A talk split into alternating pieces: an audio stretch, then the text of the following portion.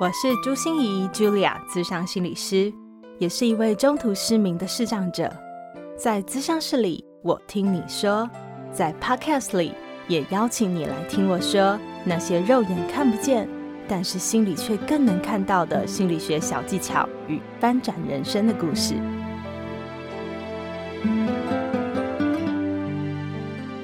欢迎收听朱心怡说心里话。呃，这一集我们要播出的是“职人来谈心”。这个单元顾名思义，就是我会邀请很多不同职业、不同身份、不同角色、不同领域背景的人来跟大家聊聊内心戏，并且来聊聊他们在职业过程中、在服务的过程中会产生的一些美丽与哀愁。他会来跟大家分享一下他所见所闻哦。那我们这一集第一集的职人来谈心，为大家邀请到的是非常特别的一个职业，叫做整理收纳师。这位整理收纳师 Evelyn 不只是台。台湾认证的，也是日本认证的哦，所以是国际化的品牌。那 Evelyn 呢，会跟我们聊聊她在客户家，也就是她的委托人家里面会看到的一些状况。那很多人想到整理收纳师，都会觉得有点害怕哈，会不会我们来 找一个纠察队来家里检查，那家里有没有干净这样子？或者是人一听到整理收纳师就觉得好害怕，他会不会来叫我要把家里的东西丢掉哈，要弄整齐这样子？那就让我们的整理收纳师 Evelyn 来为大家好好介绍一下，到底整理。收纳师在委托人的家中到底会做些什么事？然后他又会看到什么？有一些不为人知的秘辛会是什么呢？那如果你有心想要从事这个方面，你又可以如何来增进自己？今天我们就以外访的方式来跟 Evelyn 好好聊聊这个职业，让我们就继续听下去喽。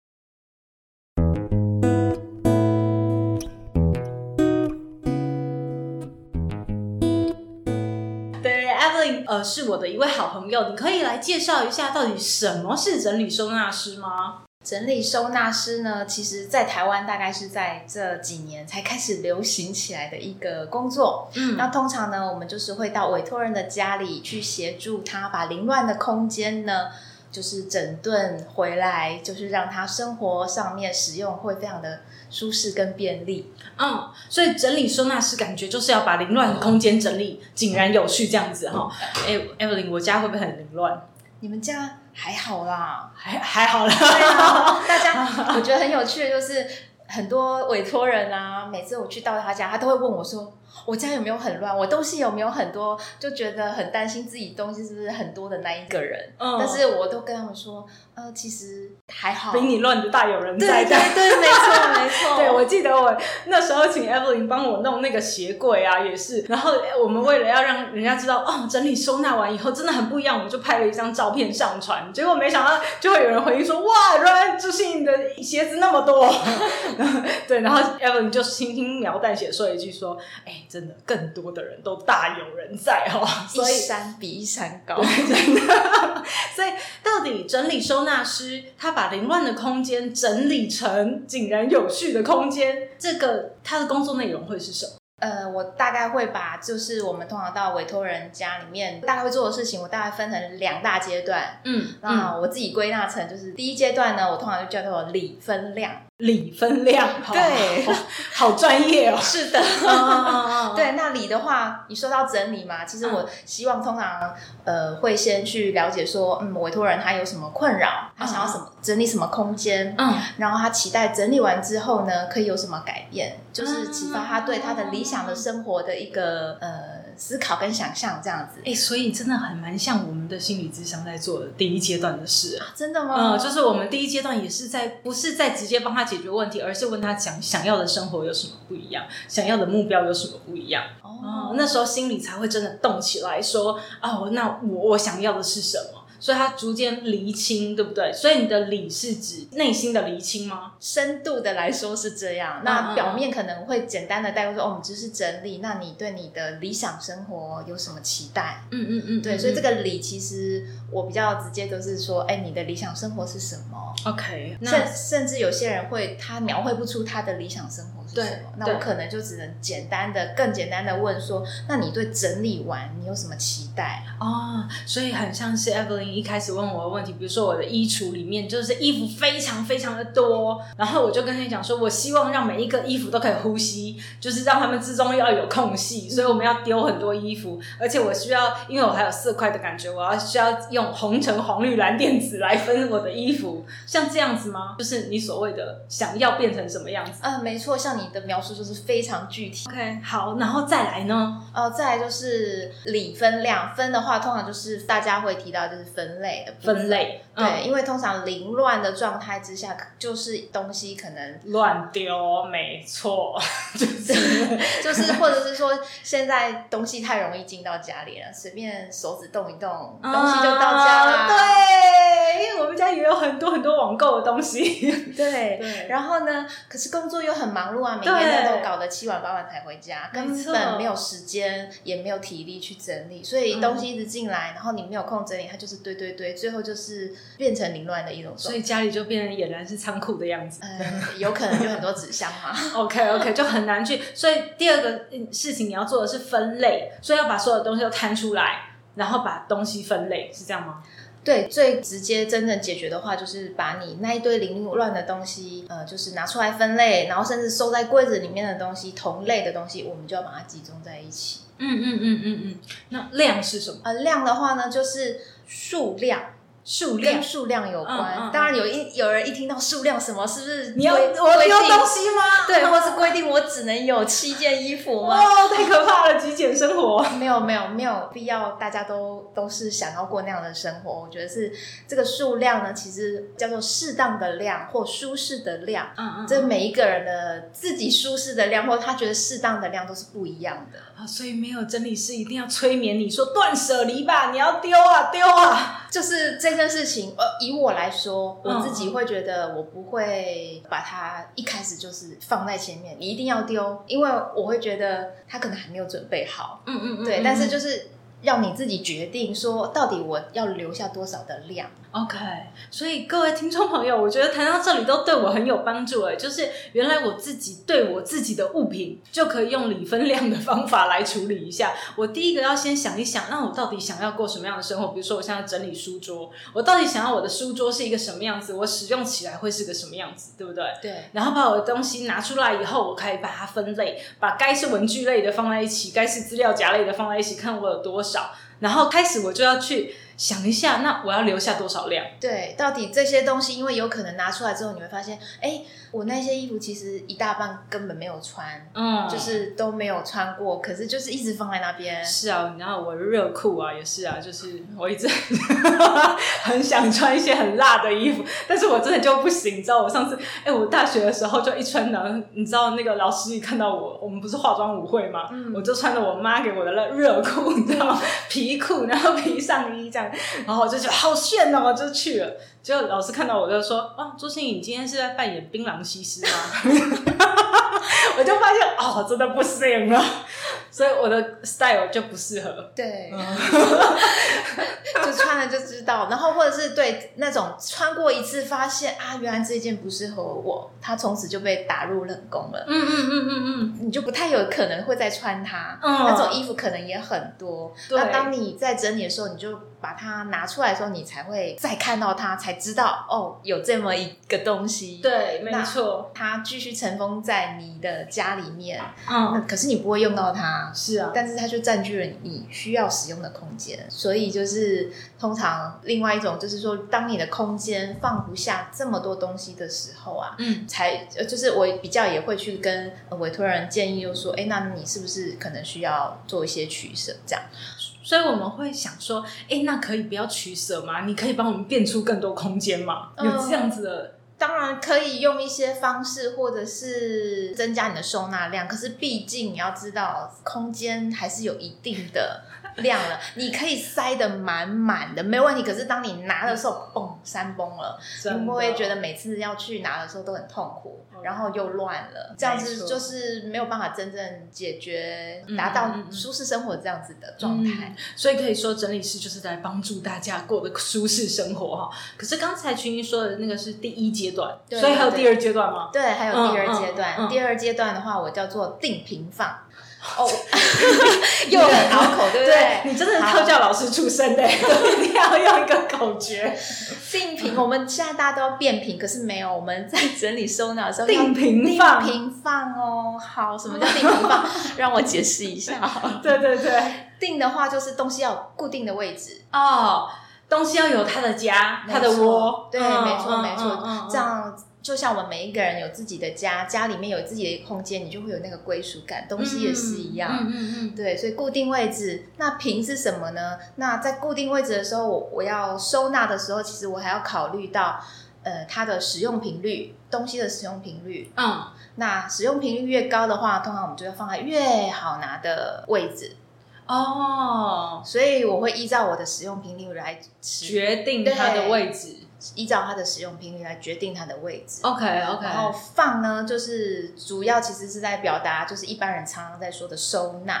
嗯嗯，对，就是东西放可以放啊，我可以随便放啊，叠起来放啊，或者是立起来放，有各种不同的方式。嗯嗯嗯。那就是我们可能要看你的物品的量有多少，然后这个空间要怎么摆，你才会。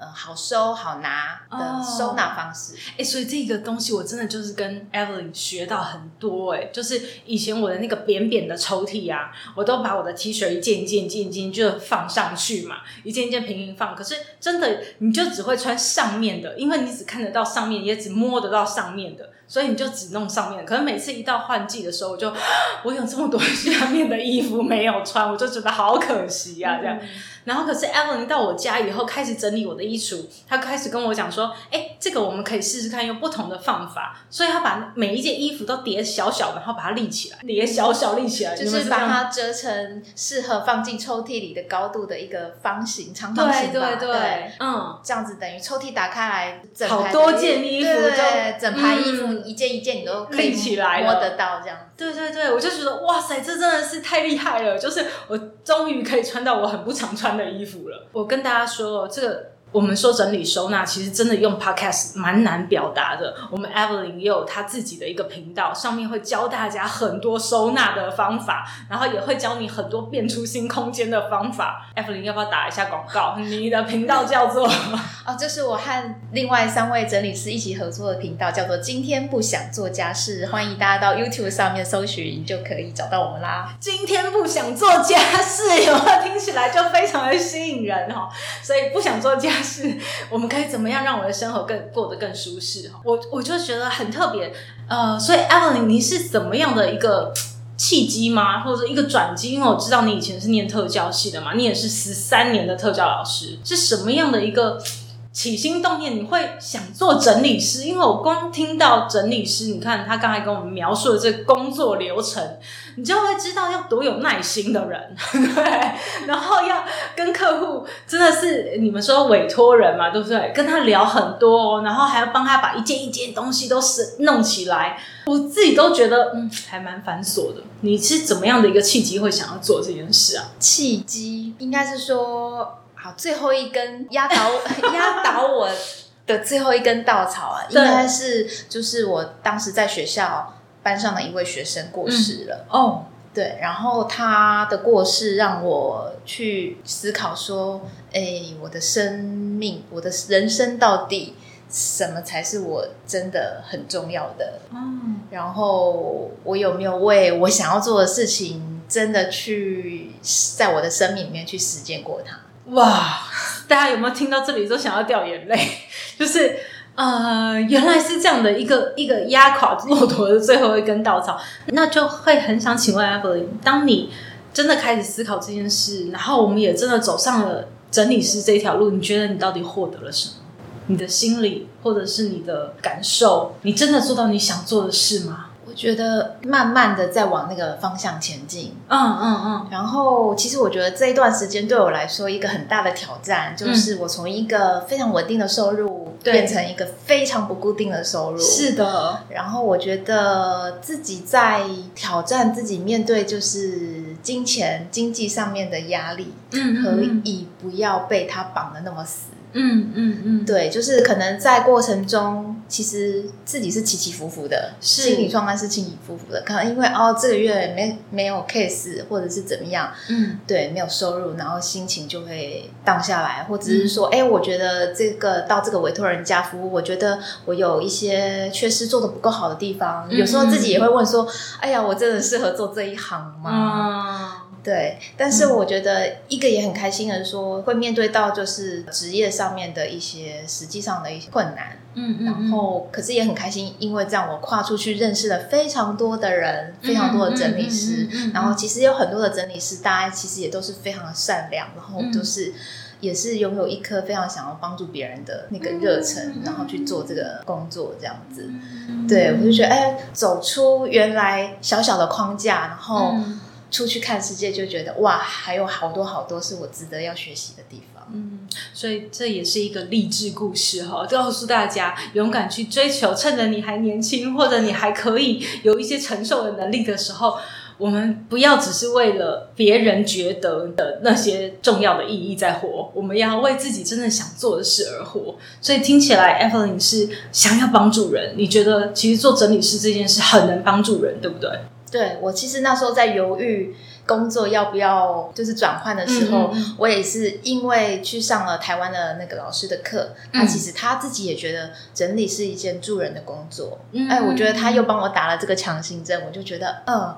这是个助人的工作，那我觉得它是有价值的，嗯、所以我也觉得，尽管是换了不一样的职业，但是我还是可以做我觉得有价值的事情的。嗯嗯，哎，所以我想问一下 Evelyn 说，因为你是有一些培养的方法，可以真的成为整理师，在台湾，我们到底要成为一个整理师，如果真的也有心想像你一样这样子，透过整理去帮助人，可以怎么做啊？呃，其实现在台湾啊，有一些比较资深的前辈老师，他们。可能在一些协会或者在一些基金会都有开课，嗯、然后日本的一些整理协会其实也有到来台湾，也是把他们的课程做翻译，都可以进行上课。所以其实大家可以上网去搜寻一下，都有这些课程的资讯。哦，对，那就是上完课程之后呢，那有一些还是会有认证的部分。对，那这就是大家自由啊，认证对这条路，对对对对，所以有可以培训，但是不用认证的。对不对？就是学怎么收自己的家，或者学怎么收自己身边爱的那些人，对，帮忙他们整理自己的家里。嗯、那如果是如果希望就是出来去到别人的家去协助的话，通常还是建议可以，如果取得认证的话，会是至少我觉得是对自己的一个肯定。那你也跨出去去，呃，真的是到别人家去整理。对，我呃，我觉得这个真的就跟心理师很像，因为心理师我也觉得心理师是心理这个东西就是送礼自用两相宜，你知道吗？就是自己。家里用也很好，你就自己家里用就好了。可是如果你有心想成为更多的人的心理师，就像你想成为更多的人的整理师，帮助别人的话，那又是另外一个送礼的意图了。嗯，对。那呃，会想问君说，我们刚才在谈的是整理，成为整理师以后啊，对你自己好像有一些不同，因为你。真的可以开始做你想要的事，然后慢慢靠近。虽然这个过程好像有一点坎坷，对不对？有时候会自我怀疑一下，对。可是你可以让我们知道一下吗？当有委托人找你来整理，然后他看到他的家不一样，或当他使用很舒适的时候，他有给你什么样的回馈吗？就对他们的心理来说还不一样，对不对？其实很多委托人，我不一定真的都能知道他们整理后的心情，嗯、是是是。对，但是其中有一个委托人特别让我印象深刻。嗯嗯，对，他来找我过去整理的那一天，他跟我说，前一天晚上他都睡不好，睡不着觉，他很紧张，很紧张。对，为什么被你看家里？可能是东西太多怕被骂，有可能没有。哎、欸，我觉得很多人的心里会这样。像我要请 Evelyn 到我家的前一天晚上也睡不好。其实我心里，对我心里就在想说，哎呀，哎呀，哎呀，我到底这个被子要不要叠一下呢？要不要我先打扫一下呢？这里有点脏乱，我需要先收拾一下嘛。我都觉得好像有一点隐私被窥探的，嗯，你知道那种感觉。嗯没错，没错。其实，所以其实要一个委托人愿意邀请一个，真的是一个好信任的感觉哈。嗯，他要跨出这一步。嗯嗯。然后他，我在想，他可能也有一些担心，就是说，啊，今天整理师来会不会逼我要丢东西呢？对呀，会不会逼我要丢东西？不会了。通常我们会是给一些建议，嗯，然后一看他的状况，觉得啊，如果你希望空间舒服一点的话，你可能需要做一些这样的决定。但是决定权还是在委托人的身上。对。那那个委托人，就是我第一次去他那边整理的时候呢，呃，我们就是把他小小的一个书桌跟旁边的一个电脑桌吧，嗯嗯，就整理出一个空间，让他可以好好在上面读书写字，因为他很想要看书，但是他有跟我说。他其实很想要搬家，嗯嗯嗯，呃，因为他最近可能因为身体的状况，他希望可以开始自己为自己吃煮一些东西来吃。哦、可是他那个房子，他觉得没有办法，嗯，他就很想搬家。可是他面对他家里这些东西，他觉得他搬不走，他觉得他没有办法。然后我就就问他说：“哎，那你有开始在找搬家的地点吗？”我以一直以为他是已经要准备搬家了。对，他后来跟我说没有，他还其实还没有找到。嗯嗯嗯，那我就想说。说好，那我们就这一次，我们就先把这个小小的空间整理出来，让你、嗯、不管你想要找搬家，或是你想要坐下来好好静下来想一想你自己的事情，都可以在第一次我们整理好那个空间，嗯，好好的去想这样子。然后后来他又约了我第二次，嗯，然后他又跟我说他准备好要整理他的衣服了，嗯，看来衣服是他的一一个关卡吧。哎、欸，我我我看过一个资料，好像那个说整理师和专家学的时候统计最多最在家里面。最多的一个是衣服，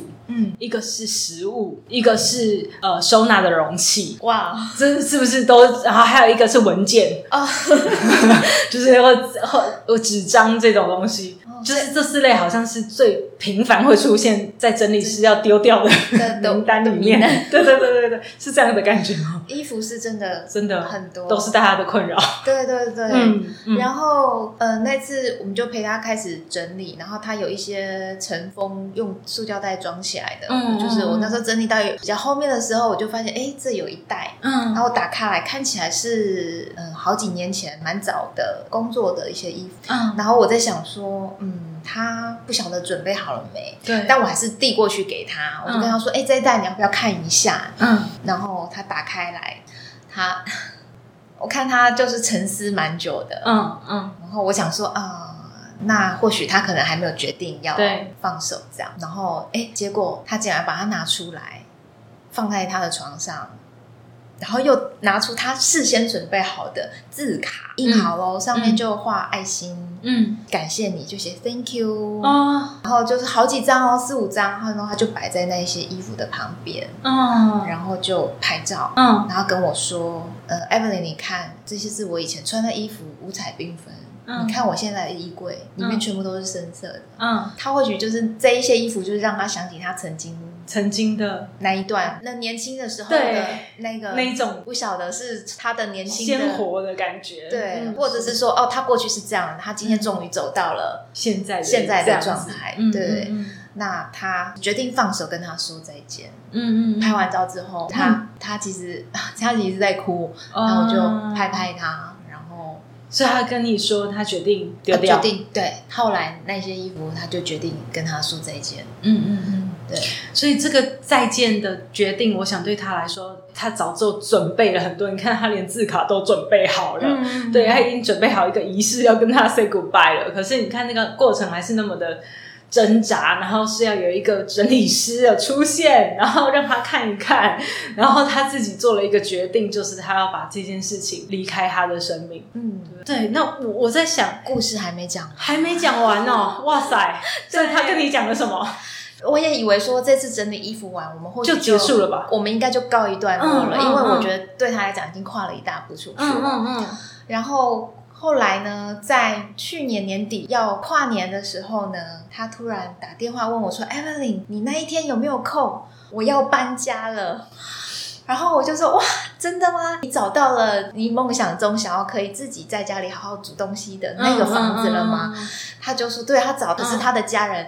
朋友，可能刚好那一天没有办法全程协助他，他问我可不可以去帮他。嗯、我当然说好，非常开心可以见证到他说他真的朝他的理想生活迈进的那一刻，我就是非常开心的。嗯、这个会让我想到我以前有一个个案，他也是在跟我谈，不是在谈呃整理物品的事情，可是。他在跟跟我谈的是他以前的一段感情，嗯，然后当我们谈到这段感情的时候，其实他就跟我讲说，他的衣橱里都有一个他那时候结婚准备要穿的红洋装，哦，他都一直没有办法丢掉。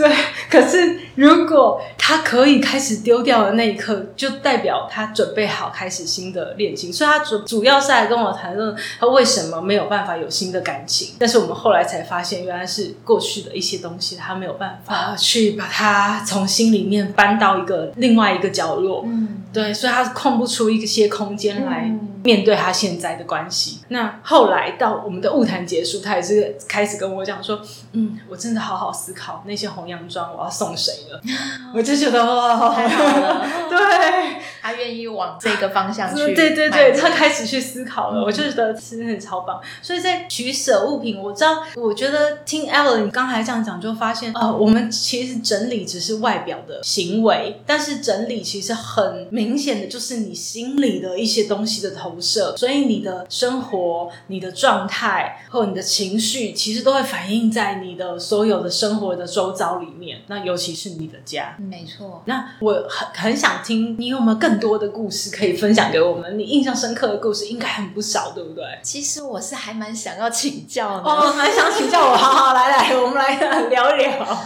对，其实虽然说在我们就是多整理的书籍啊，或者是大家都会谈论到的，到了很多人家里面也常常会遇到的，就是他们家堆了很多东西。那、嗯、有的人甚至就直接用囤积去形容这样子。嗯、当然，我觉得是不是囤积症那个可能都还是需要医学上面才有办法去认可的。但是我们常常也会想要帮助这个委托人，比如说他总是。一买再买，没有办法停手。嗯嗯嗯，就是要买什么东西，就是一打一打这样子进家里。可是他根本就是只用了那一两个而已，他根本就不需要这么多。嗯嗯嗯。可是他就必须要囤那么多东西，好像是不是有人是说囤积那么多东西，是因为他缺乏过安全感吗？这个就是很心理专业的问题了。我我觉得，呃，如果要说我们家里有很多很多的东西，我觉得可以分成两个层面来谈啦。大家听到这里有没有觉得有进入那个学术论论文的感觉哈？就是我我真的觉得，呃，囤积有两件事，一个就是大量购买，你会买很多东西；另外一种可能就是你取舍有困难，嗯、就是丢不掉东西，嗯、没错、嗯，就是丢不掉没有用的东西，所以。我们应该把这两件事，其实它是两种不同的内心的投射。嗯、那虽然我不是这个专业出，应该讲说我不是在研究这一方面的专家，可是我看到的许多的状况，就是比如说大量购买的时候，第一种是因为焦虑，嗯、比如说大家有听过像呃有一些躁郁症、强迫症发作的时候，我们很难控制住自己去大量购买。那其实那个大量购买反映的是他很想把他自己的焦虑给赶快吃掉。就是赶快没有，所以透过购买的这个行为来让自己的焦虑得到缓解。哦，嗯，而且那个时候他又对自己的还款能力比较有自信，因为人在这些情绪很大的波动的时候，心躁症的时候尤其会觉得，嗯，自己可以买，自己可以还得起。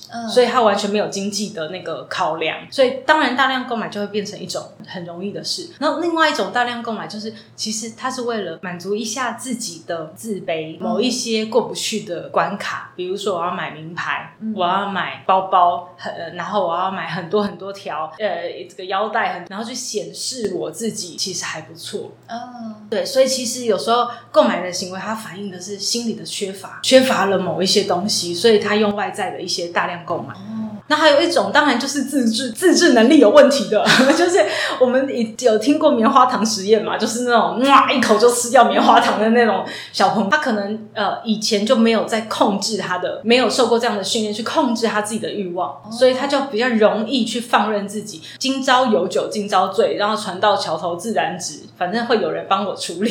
很多刷卡的就是这样啊，可能当卡奴的时候，有时候我们就是这样子想到现在，我们很快乐了，但是没有想到后面会怎么样。所以还有第三个，这个我还比较少听到。对，所以如果大量购买的话，我是觉得有这一些些心理状态，可能还有更多种。那另外一种可能就是你说那个取舍困难。我说家里面的仓库有两种可能嘛，对不对？对，它一个是买很多，一个是很难丢。对，嗯，那很难丢有很多种可能哎、欸，很难丢的。第一种可能当然就是像我们刚才说比较深层的心理的问题，就是呃，比如说我的过去一段关系，或者是我过去的回忆，我有一段自己跟自己的相处。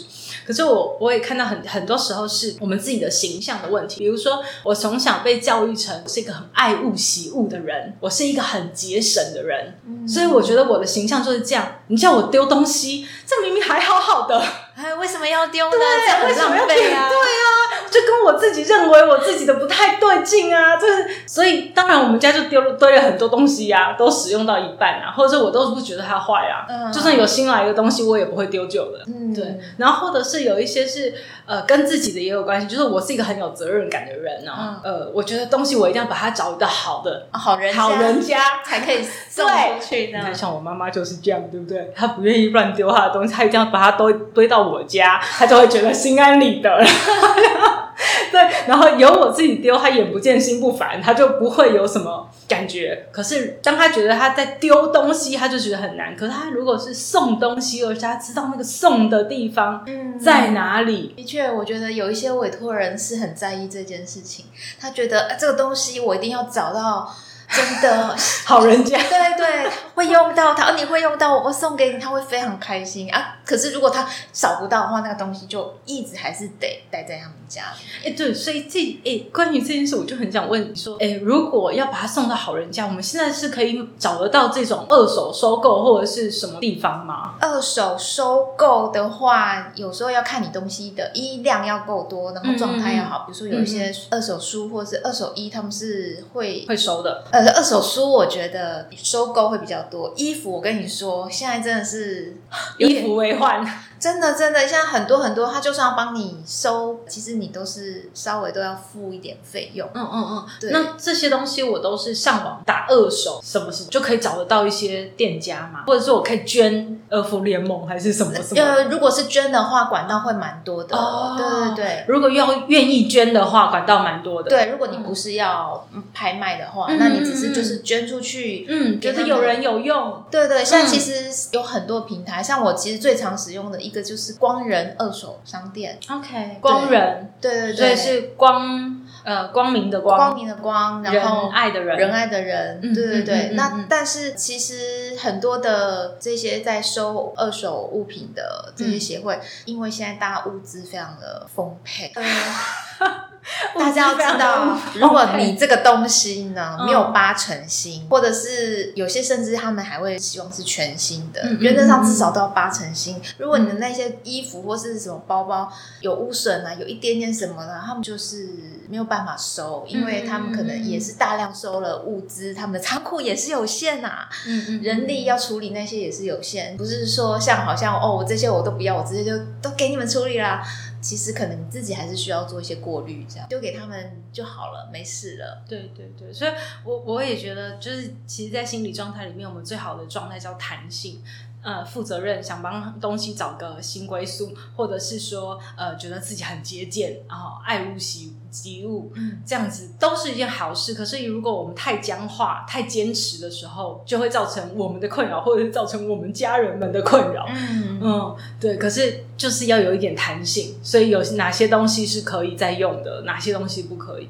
我，最后最后就会想请问一下 Evelyn，听到这里就会觉得谁会需要整理师啊？整理师如果发现自己有需要，怎么去找到你们呢？呃，怎么找到我们啊？谁需要整理师哦？嗯、当然就是想要整理的人啊，愿意整理，所以并不是家里很乱或者很整齐的人，对不对？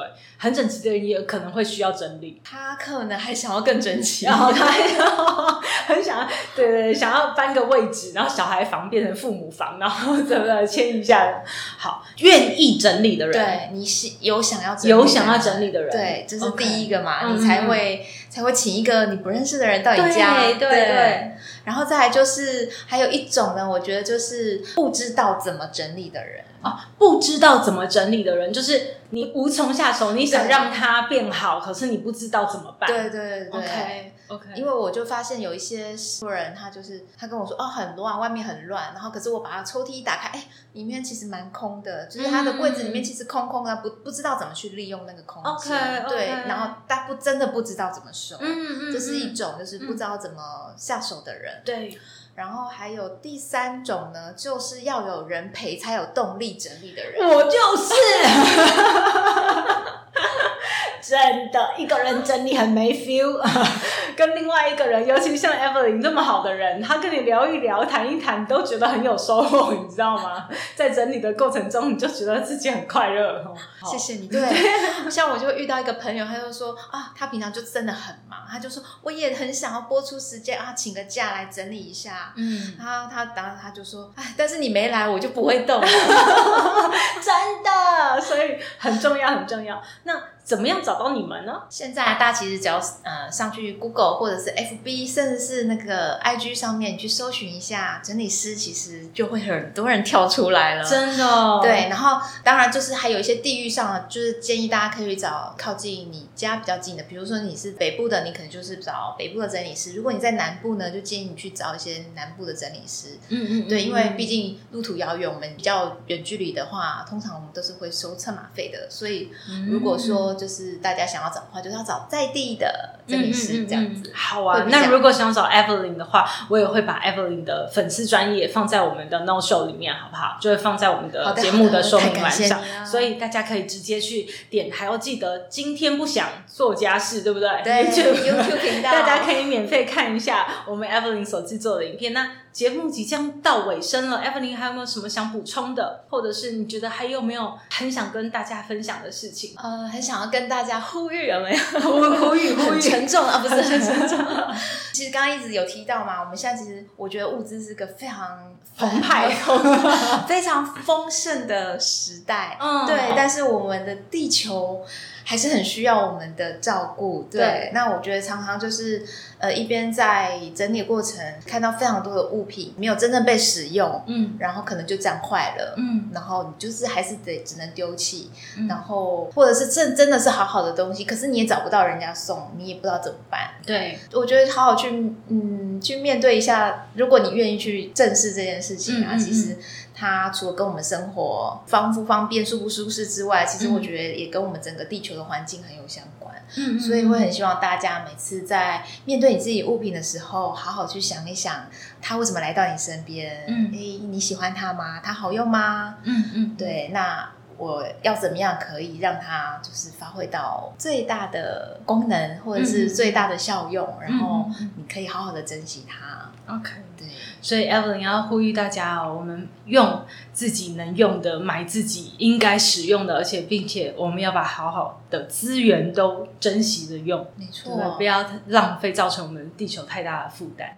好，谢谢我们的 Evelyn，我们这次的职人来谈心就到这里结束了，期待我们下一次再相见。谢谢 Evelyn，拜拜，拜拜。心念转关，生命无限宽。本节目由 Girls in Tech 的伙伴 Tiffany 共同制作。如果喜欢我的节目，邀请您帮我按下订阅，并留下五星评价与评论。如果想要了解更多我所分享的内容，节目的说明栏中都有我其他频道的资讯哦。